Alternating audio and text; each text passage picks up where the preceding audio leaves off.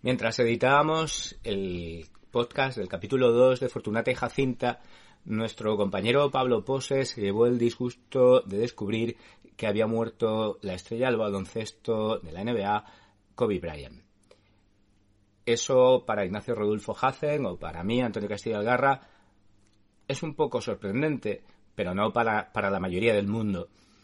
La mayoría del mundo se alimenta de los deportes, el fútbol principalmente. La vida de la gente está llena de fútbol hasta límites que cuesta trabajo entender. Hay gente que se alimenta de fútbol incluso mientras duerme durante todo el día, de Instagram, de Internet, eh, de la televisión, casi nada ya, de la radio, cada vez menos a veces, eh, pero estas realidades llenan la vida de alguien de 2020 entonces estuvimos pensando qué cosas llenaban las vidas de los personajes de Fortunata y Jacinta, de los españoles los europeos de entonces, realidades que han desaparecido, vidas que están hoy llenas de fútbol. Eh, el fútbol no existía entonces. Eh, vamos a hablar de esas realidades, las realidades que han desaparecido de la vida española y que encontramos en el capítulo 3 de la primera parte de Fortunata y Jacinta. Estos son tres lecturas críticas de Galdós.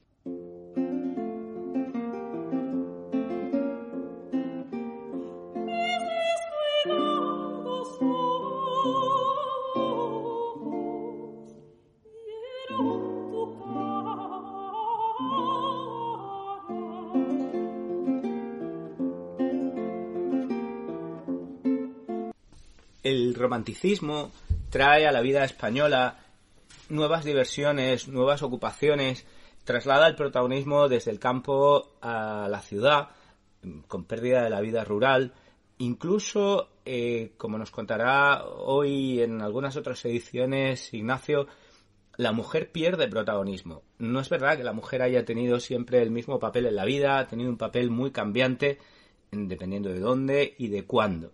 Estas nuevas realidades que trae la época romántica y que serán las que están consolidadas en la época de Fortunata y Jacinta, estas nuevas formas de socialización que se hacen muchas veces al margen o contra la Iglesia, son los cafés, las tertulias, los ateneos, las logias masónicas, un auge extraordinario del teatro, los diarios y semanarios. Hablaremos hoy de la famosa Gaceta, y también las, jugar en bolsa para gente con dinero, claro, lo vimos en el, Marqués de Salamanca, la producción minera, los primeros ferrocarriles, eh, el afán por versificar, como vimos el otro día, como los chicos universitarios, los chicos bachilleres, todos hacían versos. Eran típicos también los duelos, sobre todo en la juventud del protagonista del capítulo de hoy de Estupiñá, y toman protagonismo las clases medias. Hablaremos hoy de la tarasca, los hablistas, los serenos, el, el uso del sombrero y la peluca, o las tiendas que eran simples portales. Y la primera realidad desaparecida de la que nos gustaría hablar son los gritos, son los pregones, los llamados gritos de Madrid. De ellos, un valenciano eh, hizo una serie de grabados justo en la época de Goya, se llamaba Miguel Gamborino y mm, pues tenía que competir con un genio como Goya eh, y recogió en unos grabados preciosos todos esos gritos de Madrid, la gente que ofrecía eh, alas calientes y gordas, avellanitas dulces, avellaneces, esos gritos eh, también estaban en Hispanoamérica y prueba de ello son estos gritos del Perú. La lechera, la lechera, leche purita casera, leche de burro y de vaca. ¡Ay, bicochero! ¡Ay, bicochero! Chancayán muy bueno, compre casero.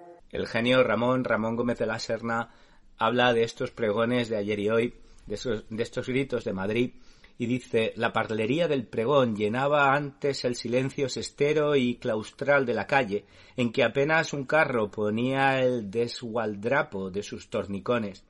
El pregón enflautaba toda la calle, y había un arte especial de encomenzar el pregón, hasta encalabrinarlo para que después descendiese en entonada transición hacia el silencio. El secreto armónico del pregón está en esos tres tiempos, como en las saetas, de tal modo que los pregones en que se solaza el arte del pregonador son las saetas profanas, las saetas comerciales.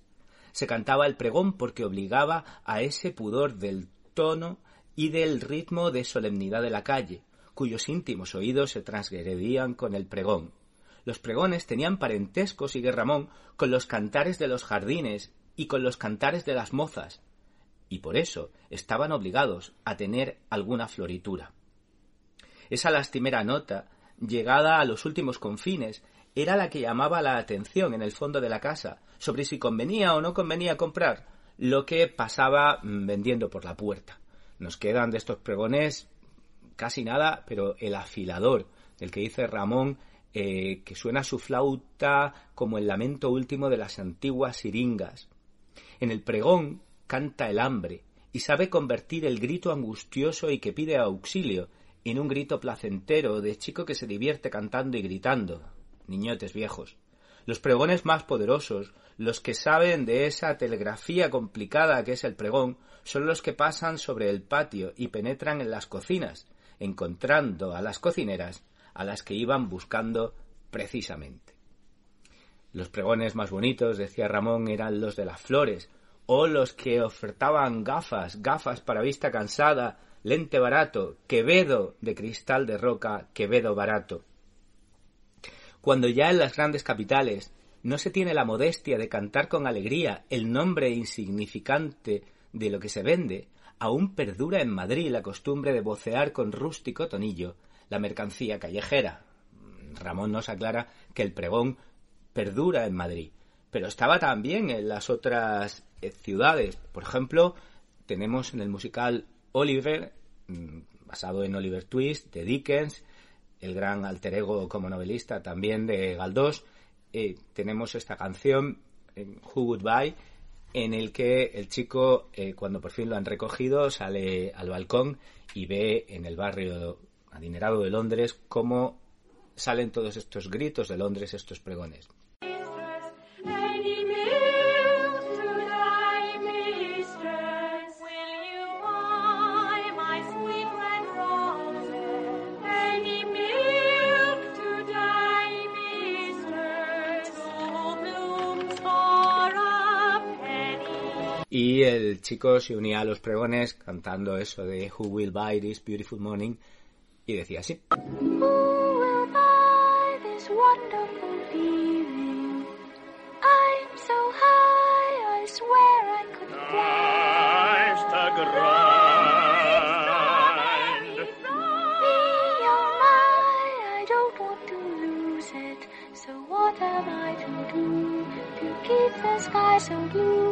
Otra de las realidades de la época de Fortunata y Jacinta eran los toros, pero no eran en absoluto nuevos, ¿verdad, Ignacio? De hecho, la Plaza Mayor, que será tan protagonista, era el escenario de los juegos de varas y de esas aficiones que los muchachos tenían en el siglo de oro. ¿Nos cuentas un poco de ellas?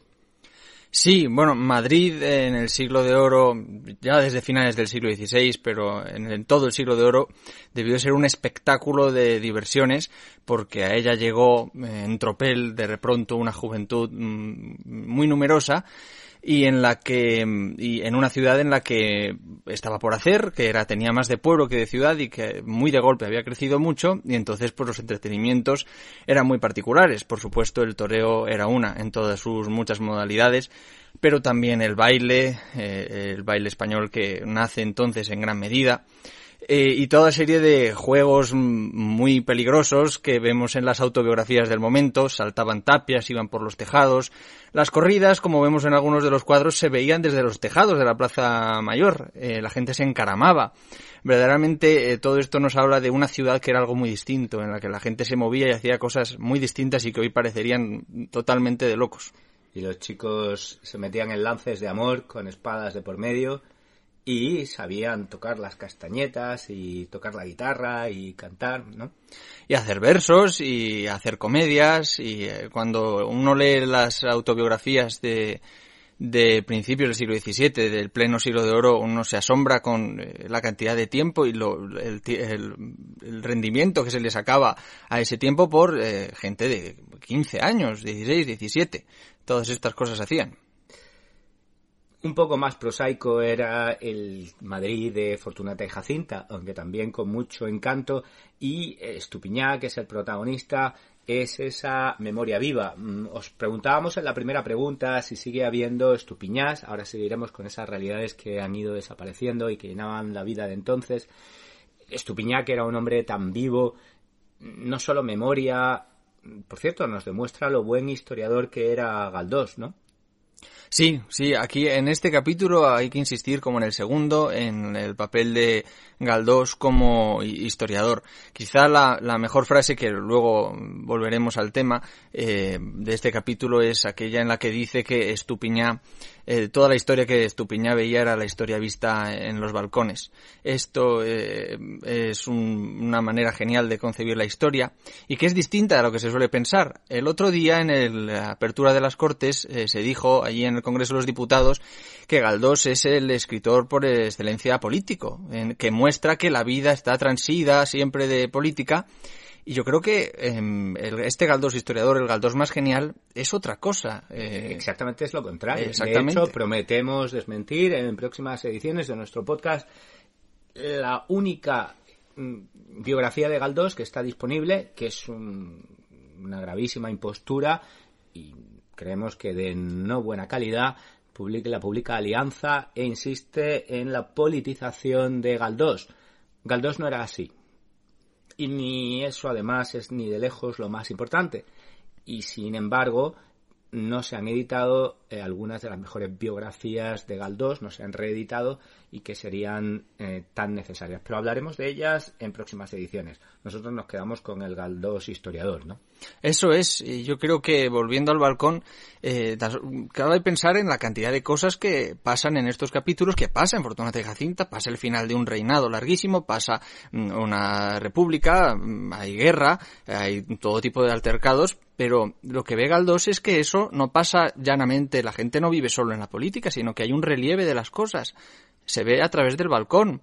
No se ve a secas, se ve viviendo un amor, viviendo con la familia, viviendo, teniendo un comercio, y allí está la política, en mayor o menor medida, pero en relieve, en casos personales y a través de la vida personal, y no simplemente política por política y por politización. Es, Galdós es lo contrario.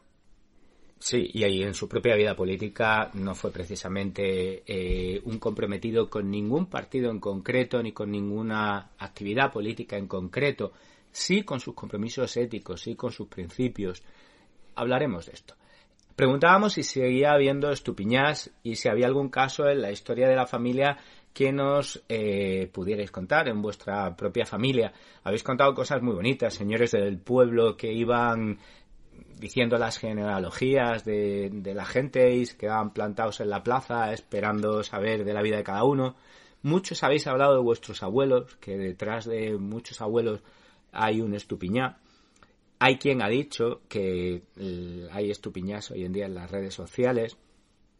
O hay quien ha hablado, y en eso lleva mucha razón, de las cuidadoras, que es la versión moderna, la versión de hoy en día de las tatas, lo que se llamaba la tata. La tata era normalmente una señora que se había criado con, o sea, que había criado, por ejemplo, a tu madre, incluso a tu abuela, y te acababa criando a ti servicio, era miembro del servicio, bueno, era principalmente un miembro de la familia, como una especie de abuela más, y así es Estupiñac, al que le confiaban la vida del niño y le confiaban eh, los negocios de la familia, y se podría pensar que lo tienen recogido, algo así, pero, pero no es verdad.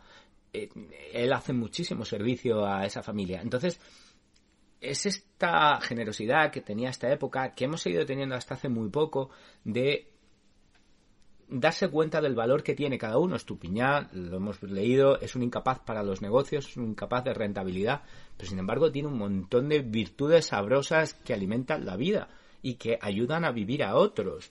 Era indispensable en las tertulias y era indispensable eh, para la familia protagonista, la familia de Juanito. Y así lo sabe Barbarita. Y no lo hubieran cambiado por nada. Además será el excipiente de la historia de amor que empieza ya, ya pero eh, esa generosidad se va perdiendo. Es increíble cómo hay gente que prefiere vivir en un piso compartido y mandar a su abuelo a una residencia. No sé. mm, esto es completamente nuevo, pero los estupiñás, pues los hemos casi perdido. ¿eh?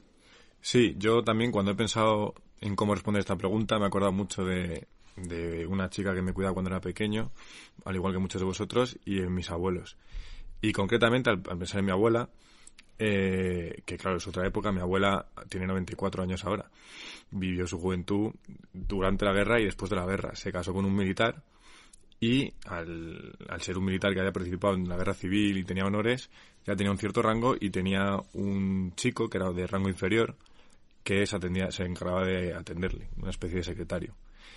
Y pues estuvo muchos años con él y me sorprende a mí, a día de hoy todavía, que mi abuelo hace ya 20 años que murió, pero este hombre sigue mandándonos todas las navidades un mensaje de, para quitar la Navidad, el Año Nuevo, y este año fue ha sido el primer año en muchos que ha llamado por teléfono, habló con mi abuela, mi abuela casi ni se acuerda de él, o sea, sí se acuerda, pero tiene sus momentos de lucidez y de, pérdida de memoria. Y cuando habló con él se emocionaba este hombre, de poder volver a hablar con mi abuela, no sé. Las familias eran mucho más amplias y las casas estaban mucho más llenas. Ahora la gente tiene mucho miedo a quedarse en casa, pero se entiende porque las casas están vacías. La vida doméstica se ha convertido en una vida de aislamiento y soledad, mientras que la vida doméstica ha sido durante siglos una vida de trasiego de gente, de gente con la que se vivía, gente de la familia, los que venían desde a cambiar las alfombras, a limpiar, los del colmado, las vecinas eh, y todo el mundo. La vida se vivía, como dice Ignacio, en los balcones, ¿no? Y se vivía de puertas afuera. Se vivía de puertas afuera. Bueno, Galdós dice, de hecho, que Estupiñá solo para en casa para echarse en el camastro eh, y, no hace, y lo demás está gozando de esta ciudad eh, en la que tantas cosas pasan y que tanto ha cambiado y que hoy les parecería tan silenciosa y tan eh, desalmada a estos españoles de Fortunata y Jacinta. Eh, pero el, tema de los balcones es especialmente importante. Em, porque en Madrid casi la única cosa que sobresale en la arquitectura madrileña son los balcones. Hablaremos de la arquitectura en un minuto. Vamos a acabar esas realidades que mm, de las que habla el capítulo y que han desaparecido. Por ejemplo, la tarasca, Ignacio. ¿Qué es eso de la tarasca? Sí, la tarasca que ahí aparece pues eh, se refiere a esta eh, figura grotesca que salía en la procesión del Corpus y que representaba el pecado que vencía la Eucaristía, claro, y que todavía se conserva en algunas procesiones del Corpus, eh, especialmente yo pienso en la de Granada, ¿no? que la sacan todos los años. Los hablistas, que son aquellos que iban, salían a la calle con el ánimo alevoso de sacar dinero a parientes, conocidos, amigos o casi desconocidos, ya sea, ya fuera dando pena o proponiendo algún negocio extraño. Y daban, pues eso, un sablazo. Esos no son tan de antes, eh, todavía existen, pero yo creo que ya nadie entiende la palabra sablista. También los serenos, que existieron hasta hace tan poco, que cuidaban de la calle, abrían la puerta, despertaban por la mañana. El llevar sombrero, que se acabó hace nada, como el que dice. Eh, yo recuerdo un- la obra de un escritor un poco mm, derechoso que se llamaba Fernando Vizcaíno Casas, de un éxito increíble, un escritor humorístico, y escribió un libro que se llamaba Los rojos no usaban sombrero, no llevaban sombrero, porque en la guerra civil todavía eso coleaba. ¿no? Por cierto que el fundador, el fundador del sinsombrerismo en 1927 fue Ramón Gómez de la Serna, que fue el primero que se quitó el sombrero y era una revolución. Y dijo, ya está bien. Eh, y también el uso de la peluca, se habla, eso desde luego se acabó hace, se acabó mucho antes. El otro día hablamos de las tiendas que eh, empezaron a tener escaparates en vez de tener una ventana con rejas. Y aquí vemos las tiendas que son portales de entradas a la, la, al, al portal, al, al- al edificio y por donde eh, pasa uno llenándose de plumas de las aves que matan ahí, ¿no? Y sacrifican. Los toros eran esenciales, las verbenas, también la devoción. Eh, creo que a muchos lectores les ha llamado la atención esa devoción que tenía en Estupiñá, que era ser hermano de la paz y la caridad e ir a atender a los eh, sentenciados a muerte. Sobre este aspecto, Fernando Chuecagoitia, en un libro precioso de Revista Occidente que se llama El semblante de Madrid, habla también ¿no? de cómo en la iglesia de Santa Cruz, eh, que Estupiñá vio derribar con inconsolable amargura, tenía él a su cuidado el cristiano menester de enterrar a los degollados, como la de San Miguel a los agarrotados, a los que les daban garrote vil, ¿no? Y la de San Ginés a los ahorcados, y que en un altarcillo que se instalaba en la plazuela eran colocadas las cabezas y los miembros de dichos ajusticiados antes de darles sepultura. Tela. Eh, también Estupuñá eh, es el baluarte de la tradición, esa tradición que se conserva de generación en generación y hace que las vidas se parezcan más. Esa tradición está casi casi desaparecida de la vida normal, ¿no? No está muy claro, o sea, quiero decir, un chico de la edad de Pablo, eh, con su Kobe Bryant y su vida normal y sus Erasmus y pues se parecen todos mucho. Podría ser un chico de Los Ángeles o un chico de no se sabe dónde. Y eso le pasa a mucha gente, no especialmente a Pablo, pero a muchísimos de, de vuestra generación. ¿no? Eh, también eh, es esencial la Gaceta. Hemos hablado antes de los periódicos, de cuántos periódicos había, diarios. Y esto de la Gaceta, gracias a nuestro jurista decimonónico, Alberto Alonso Colinas, podemos saber lo que era. La Gaceta se crea en la segunda mitad del siglo XVII, en principio como un periódico privado que se dedicaba a explicar las noticias de la corte, las novedades que ocurrían. Progresivamente se empiezan a incorporar cuestiones que son del ámbito público, pero todavía no es un periódico público oficial. No es hasta Carlos III cuando la corona adquiere la patente para publicarla en exclusiva y progresivamente, además de las noticias de la corte y otras novedades que eran de público interés, se empiezan a incorporar la publicación primero más o menos frecuente y luego sistemática de todas las disposiciones generales que se iban aprobando. Eso es esencial para asegurar la publicidad y la seguridad jurídica porque la gente necesita saber qué cosas están en vigor, cualquiera puede conocerlas y por lo tanto sabe que se tienen que aplicar. Esto se culmina a principios del siglo XIX, unas décadas antes de, cuando Fortuna y Jacinta ocurre, cuando se obliga ya expresamente a que todas las normas del Estado se publiquen en la Gaceta para generar conocimiento. La Gaceta además tiene una historia que es bonita y triste también y que reflejo de la misma de España. Se publica ininterrumpidamente hasta la Guerra Civil, donde se desdoblan dos, como ocurrió en el ABC. En el lado republicano se mantiene la Gaceta, mientras que el franquismo aprueba primero un boletín oficial de la Junta y muy pronto el boletín oficial del Estado, que una vez que termine la guerra será el que subsista hasta nuestros días, cerrándose la última edición de la Gaceta en 1939. Pues ahora que les ponen nombres tan rimbombantes, cursis y absurdos a ciertos ministerios y organismos y leyes, quizá no estaría mal eh, que ciertos señores recobraran el nombre de la recuperaran el nombre de la Gaceta y no se quedarán con el franquista boletín oficial del Estado. Ya que eh, suprimen el Ministerio de Fomento con lo bonito que es y no recuperan la Gaceta. Señores, espabilen. También de esta época es característico y de toda la obra de Galdós, también en Larra, la figura de los cesantes. Había un sistema de turnismo de partidos, lo que a veces se llamó con palabra inglesa, con término inglés, el spoil system, y de esta figura tan característica, la gente con su carro y sus pocas pertenencias mudándose a una casa más modesta porque había quedado cesante, nos habla también nuestro jurista decimonónico. El régimen administrativo español se empieza a construir poco a poco a lo largo del siglo XIX y es eh, fundamentalmente desde la segunda mitad cuando empieza el fenómeno de las cesantías, que precisamente aparece en una obra también de Galdós, en Miau y en otras famosas como en Vuelo usted mañana, en el que se, se genera una especie de clase social propia, que son los cesantes, que es un grupo de personas que trabajan para la administración sin ser exactamente funcionarios, en ese sentido de relación indefinida con la administración, que cada vez que cambia el gobierno, que en aquel momento además cambiaba cada mucho menos que ahora, cada año, año una cosa parecida, eh, abandonan sus puestos y el nuevo gobierno se trae entero un grupo que son los previos cesantes, de modo que se van alternando. ¿no? Es una imagen del cesante que eh, recoge sus cosas, sus cosas en una caja, se va y al, cabo de un año volverá a ocupar la misma oficina.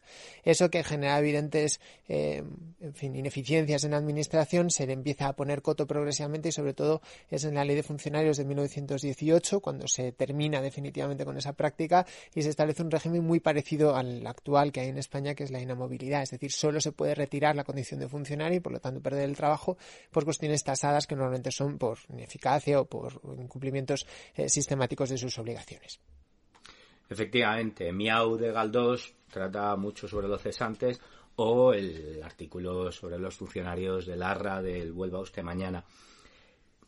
También son características eh, de esta época las tertulias. Eh, no se entendería el siglo, bueno, no se entiende la historia de España sin las tertulias. Eh, no se entiende la vida. Quizá nos quedan de las tertulias lo que hacemos hoy en día en Internet, lo que hacemos con este podcast nosotros, ¿no? Pero estas tertulias, este necesitar oír contar y hablar todos, ahí estaban. Sí, y hemos topado con la verdadera pasión de Estupiñá, que es mm, hablar eh, sin parar, ya sea en la tertulia, ya sea por la calle, ya sea arruinándose o como sea. Y las tertulias, pues em, desde finales del 18 y en la época de Galdós, desde luego, se conocen bien y son muy famosas, pero yo creo que esto es inmemorial. Esto está en todas partes y, y en los siglos XVI y XVII se encuentran bajo otras formas, ya no solo en las academias literarias aristocráticas, sino en todo tipo de escenas, en las meriendas, en el tomar el fresco. se encuentra en algún documento que los vecinos tomaban siempre el fresco antes de acostarse porque las tardes se hacían muy melancólicas y había que adornarlas con charla. Y tenemos música para ilustrar las tertulias. En general, el conversar, la pasión por la palabra y la pasión de Estupiñá porque además se dice en, el, en Fortunata y Jacinta que Estupiñá es la viva imagen de Rossini en su último periodo, este Rossini que conocemos todos, el retrato de Rossini, que es el Rossini ya retirado y que se dedicaba a meter eh, liebres en el horno y a hacer banquetes eh, opulentos en su casa. Pues bien, este Rossini al que se parece Estupiñá se parece también en su amor por la facundia, mm, ya no solo española en este caso, sino italiana, que es muy similar, eh, por la verborrea eh, y por estos personajes que no paran de hablar, y en general por la vida vibrante de esta ciudad en la que tantas cosas se hacen por la calle eh, en las que unos se vuelcan en los otros charlando continuamente. No hay mejor ejemplo quizá que la famosísima eh, cavatina de Fígaro eh, de Il Barbiere di Siviglia, que además se ambienta en España, que es de 1816 y que nos muestra a un personaje muy parecido a Estupiñá, a un personaje popular, a un barbero que va por las calles haciendo todo tipo de encargos, pero que goza verdaderamente en que le vayan llamando por las esquinas para poder hacer de alcahuete, para poder contar vidas, para hacer todo lo que esté relacionado menos con ser estrictamente barbero y que además por obra genial de Rossini, eh, habla rapidísimo. Pues sabemos que esta es una de las especialidades de Rossini, de hacer estos personajes que no paran de hablar.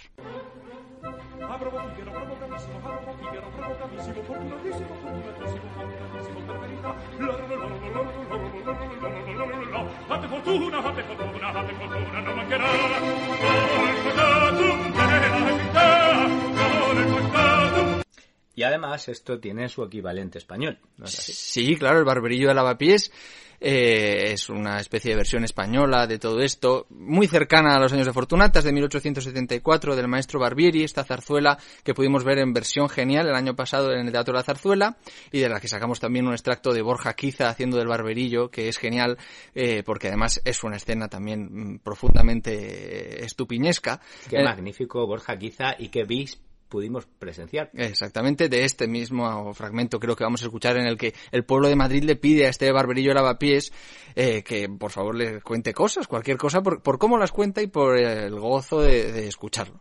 Peino corto y rizo y adobo la piel y hecho sanguijuelas, ¿qué es lo que hay que ver? Lamparilla soy, lamparilla fui, este es el barbero mejor de Madrid. Lamparilla fui, lamparilla soy, y no hay nadie triste en donde yo estoy.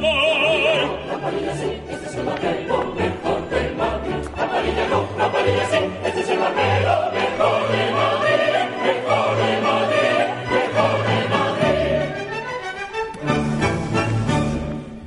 para acabar con Rossini eh, hay que mostrar también eh, aquellas escenas tan suyas en las que no solo pone a un personaje que le encanta hablar como Estupiña, sino que pone a muchos. Eh, esto es claramente una elevación al arte de una sobremesa italiana, una sobremesa española que toda la familia habla a la vez y que Rossini esto lo elevó verdaderamente a una forma de arte. Ya la ópera napolitana hacía esto con Chimarosa y otros tantos, pero en la apoteosis de estas escenas de caos y de palabrería y de hablar por y de todos a la vez están en Rossini. Escuchamos otro fragmento de, de Il Barbiere di Siviglia en el que todos hablan a la vez.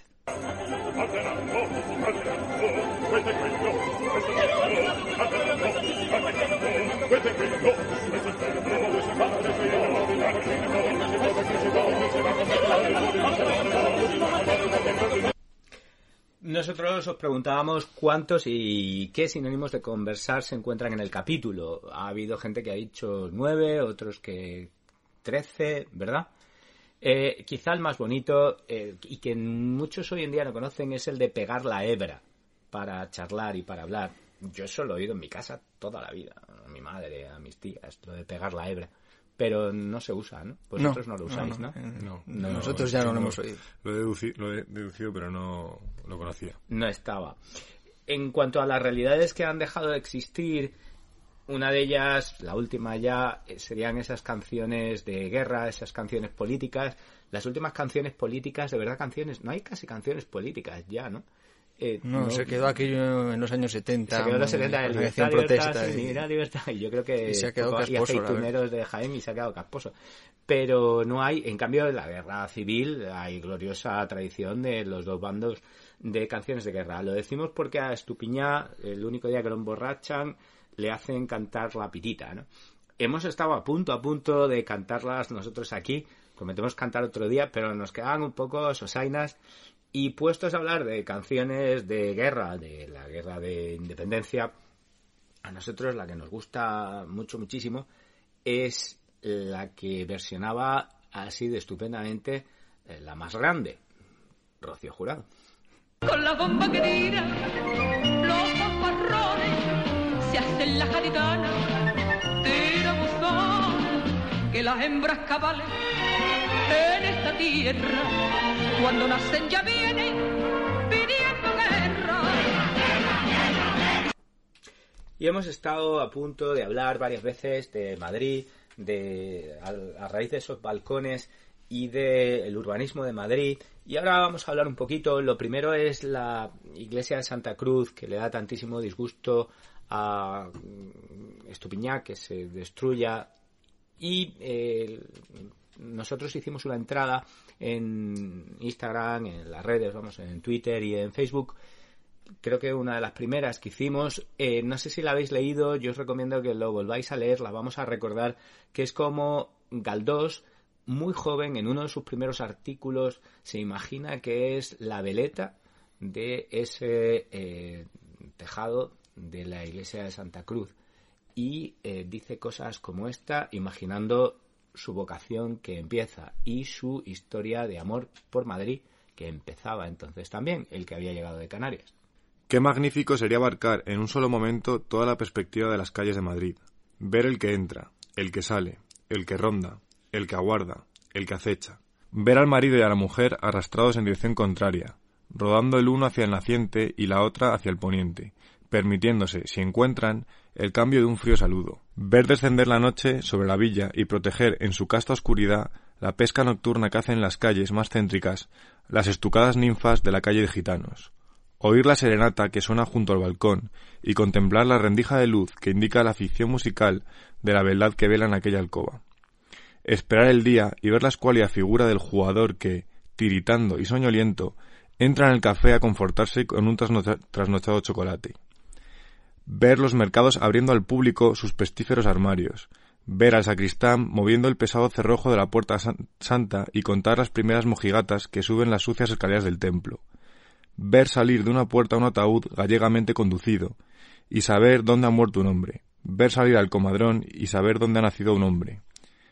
¿Cuántas cosas veríamos de una vez si el natural aplomo y la gravedad de nuestra humanidad nos permitiera ensartarnos a modo de veleta en el campanario Santa Cruz, que tiene fama de ser el más elevado de esta campanuda villa del oso. Cuántas cómicas o lamentables escenas se desarrollarían bajo nosotros.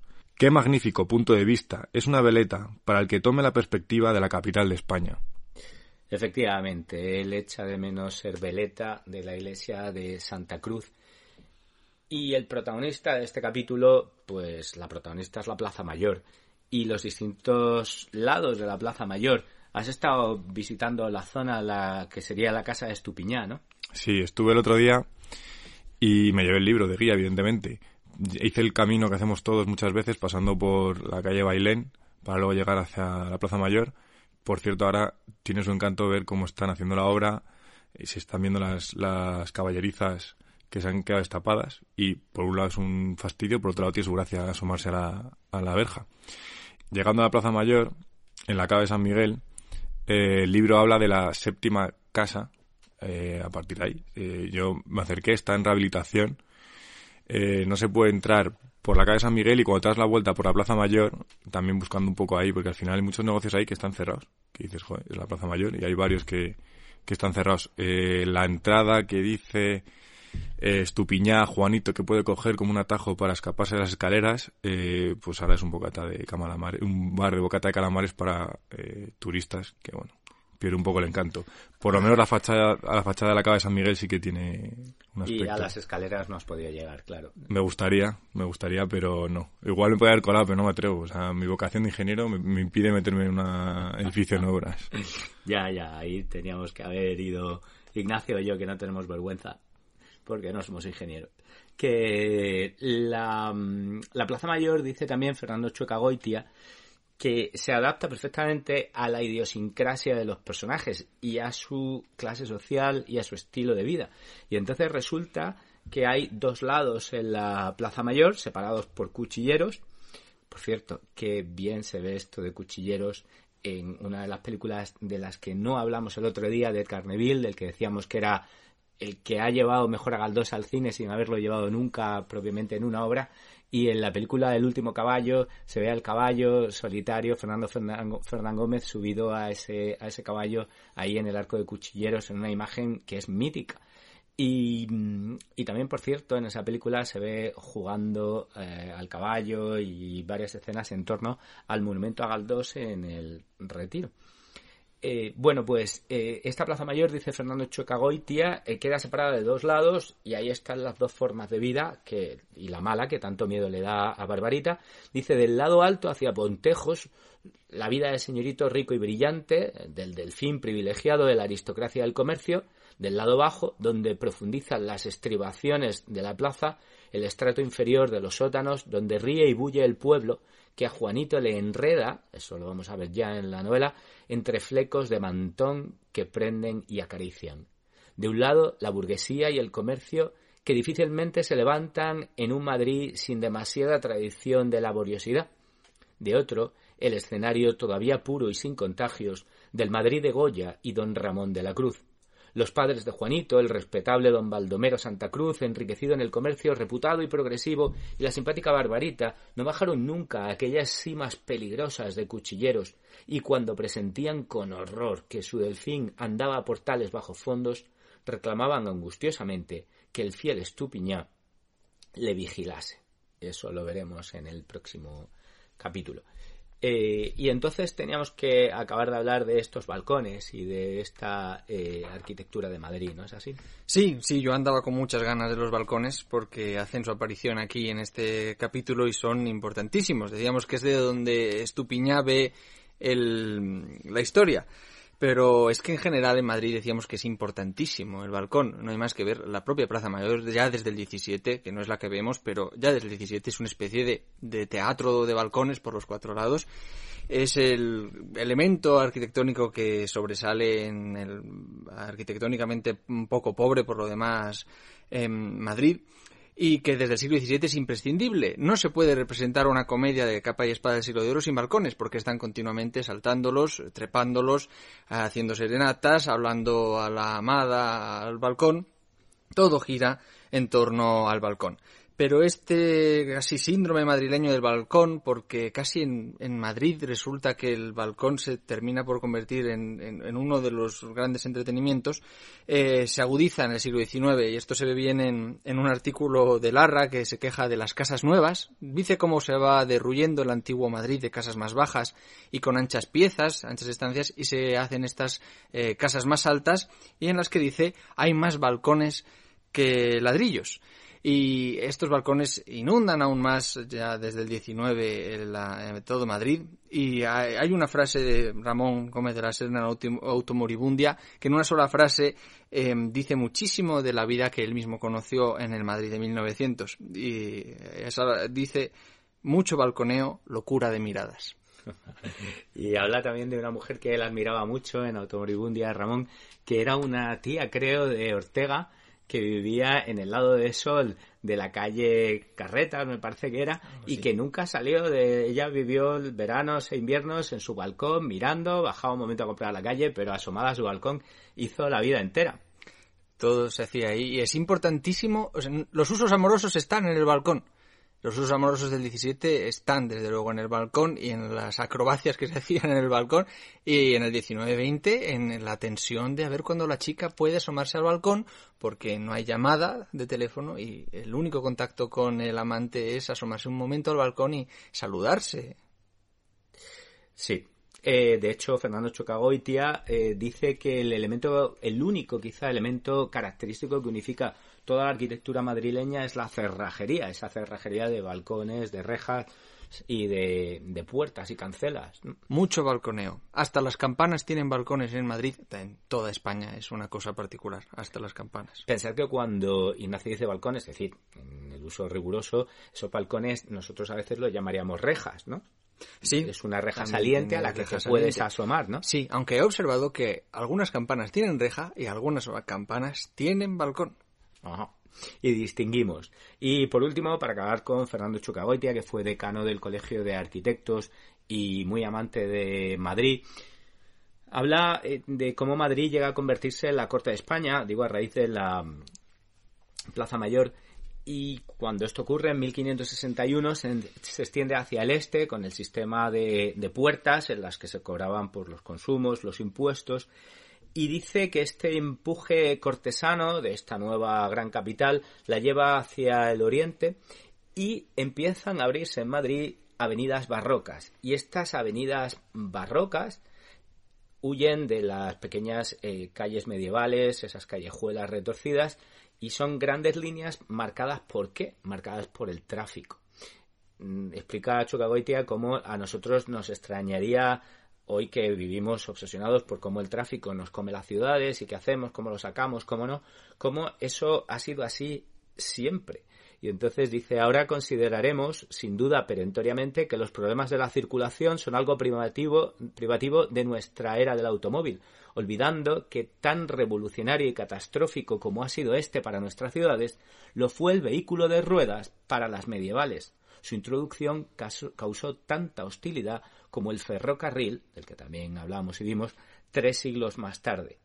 El auge de Madrid como capital de un imperio, el más importante de la tierra en su época, coincidió con el de la circulación rodada, y por lo tanto, en la modesta villa carpetana, desarrollada luego a matacaballo, debieron sentirse los problemas de circulación más agudamente que en parte alguna.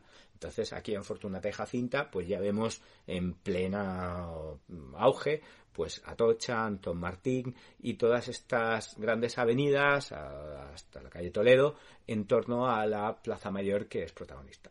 Sí, eh, yo creo que la clave está en el balcón y en el carro. Porque en una ciudad como Madrid, donde eh, lo bueno que tiene es que tiene todo y no tiene nada, eh, donde no hay un río al que asomarse, donde no hay una montaña a la que trepar, donde no hay un sitio donde proyectarse hacia otros mundos, las dos maneras son o el mirar desde arriba de un balcón o montarse en un veloz carro. Son las dos vías de, de realización madrileña. Y de hecho, nosotros cuando hacíamos la crítica al amor, nuestro musical barroco, pues mm, hablábamos de cómo en aquella época mm, se hacía una especie de lo que se ha llamado el cruising, ¿no? que es mm, la gente se cruzaba en un carro eh, la gente joven principalmente, o no tan joven, eh, por el retiro, por las grandes avenidas, y entonces si te gustaban las chicas o los chicos que estaban en el otro carro, rápidamente lo abrían, o si te dejaban pasar, o tú dejabas pasar, y te montabas en otro carro, y ahí pasaría lo que tuviera que pasar. Eso no es eh, único del Madrid del siglo de oro, eso luego pasa también en la América que se ve en Estados Unidos, que se ve, por ejemplo, eso se ve en American Graffiti, eh, la película eh, mítica de Lucas y se ve como en esos coches preciosos de los años 50 eh, también los chavales el viernes por la noche, el sábado por la noche no tienen otra cosa que hacer que irse a las grandes avenidas y pasarse de un coche a otro para sus intercambios amorosos, ¿no? Eso es. Y nos queda una última pregunta. Eh, eh, Estupiñán simboliza, decíamos, también algunos de los conflictos culturales más antiguos del hombre. ¿Y cuáles serán estos conflictos? Bueno, habéis contestado cosas que están muy bien. Eh, el conflicto entre trabajar y vivir, entre dedicarte a lo que te gusta y convertirlo en tu profesión. El conflicto entre la tradición y la devoción por un lado y el utilitarismo por otro. Eh, Estupiñán no sabe ser rentable, no sabe ser comerciante, ¿no es así?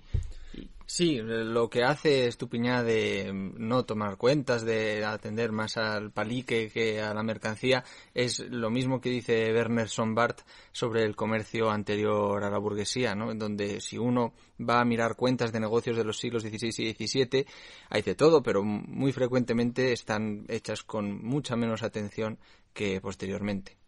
Mm, os recomendamos la lectura de Werner Sombart, el que editó, como a casi tantos importantes, Ortega en Revista Occidente, pero que está disponible, sobre todo en uno de sus libros, yo creo que todavía está en Alianza En Editorial, Alianza, que sí. es El Burgués. Y también tiene mm, dos libros que creo que no están, pero se encuentran de viejo en Revista Occidente, que son Guerra y Capitalismo y Lujo, Lujo y y Capi- cap- Capitalismo. ¿no? Eh, para entender esta época es esencial el nacimiento de esta burguesía. Eh, y también eh, habéis eh, hablado de la honradez de, de Estupiñá y la pasión eh, por el dinero que no tiene. ¿no? Pero también con estos conflictos culturales eh, más antiguos del hombre nos referíamos a dos cosas. Una, de la que hemos hablado también en esto de los estupiñás familiares, que estos que podríamos llamar los seres inútiles, que en realidad son solo aparentemente inútiles, pero también, eh, si os habéis fijado y quizá os haya llamado la atención, como ah, Estupiñán no quiere ver un libro ni muerto, solo por obligación se lee una cosa que tenía por ahí en casa, no sé qué, qué cronicón. Sí, o no de, sé qué. de una- el Muy- diario eclesiástico de, de la diócesis de Lugo, creo. una cosa demencial. Y que es muy buena cosa, le dice a Santa sí, pero sobre todo No porque se se, entera de cotilleos, no por otra cosa, ¿no? fueran de lo que fuera. Bueno, pues esa manía eh, de un hombre que ama tanto la conversación, que ama tanto hablar, que ama la tertulia, al libro escrito, es así al principio, lo digo porque ahora, bueno, ya hace un tiempo la gente está angustiada con lo digital, la muerte del libro impreso, quizá, quizá sí, quizá no. Desde luego la muerte, lo que sí ha ocurrido es la muerte del hábito de la lectura, cómo cuesta eh, a mayores y a pequeños leer, sencillamente concentrarse y leer. De eso deberíamos hablar un día despacito, pero por eso es tan importante que estemos leyendo a Fortunata y Jacinta a fondo, ¿no? Vale, pues cuando nacen los libros, cuando empieza a haber libros todavía sin imprenta, pero simplemente que se ponen por escrito, esto que todavía se mm, puede encontrar en Platón, este conflicto, entre que en realidad las historias eran orales y estaban para contarse y el diálogo y la filosofía se hacen lo hacen eh, la academia platónica lo hacen los peripatéticos aristotélicos se hace hablando y se hace con el diálogo y y no por escrito lo que queda escrito queda fijado y uno no puede enriquecerlo no puede vivirlo, no puede transmitirlo. Y entonces molesta mucho. Ese es el primer conflicto ancestral que encontramos en eh, Fortunata y Jacinta en la figura de Estupiña. Y por último, tenemos que eh, contar nuestra jerarquía, como dice Ignacio, ¿no? Nuestro amigo Juan Miguel eh, está encantado con tu designación esta de jerarquía. Hace eh, bien. Porque dice que es lo que hacían los jesuitas de toda la vida de su colegio. No, no soy jesuita, pero sí, en lo de jerarquía lo uso como ellos. Eh, pues bueno, Villalba se ha aferrado al primer puesto, eh, seguido por Clara, y en esta vez el tercero es Nacho. Y Esa con- es la jerarquía de la, de la segunda lectura. de la segunda, del segundo capítulo, ¿no? Segundo capítulo, sí. Pero además Pablo está haciendo una, una clasificación muy rigurosa con arreglo a las normas de la Fórmula 1, creo, que se me escapan, pero con- de acuerdo He a un las cuales... Eh, Hay gente que tiene 50 puntos. Sí, Eh, ahí está, Villalba. El caso es que, exactamente, eh, bueno, de acuerdo a esta clasificación que tiene en cuenta tanto la primera como la segunda lectura, eh, capítulos 1 y 2, Villalba es el primero, obviamente, eh, la segunda es Rita y el tercer puesto eh, lo comparten Miriam y Clara. Y recordad que vamos camino del capítulo cuarto, llevamos un cierto retraso por culpa de nuestros menesteres teatrales y por culpa de una gripe que por poco mata a este señor que los habla. Pero mm, prometemos ponernos enseguida al día con, la, con este podcast y también con las preguntas del capítulo 4 Eh, y a raíz de la lectura del capítulo 4 sabemos quién se lleva, sabremos quién se lleva esa edición de Fortunata y Jacinta que nos ha donado la biblioteca Castro Turner. ¿Es así? Así será. Así será. Así está Pues, prevenido. eh, nos canta nuestra sintonía eh, Mariby Blasco, a la que quizá veamos muy pronto en este programa.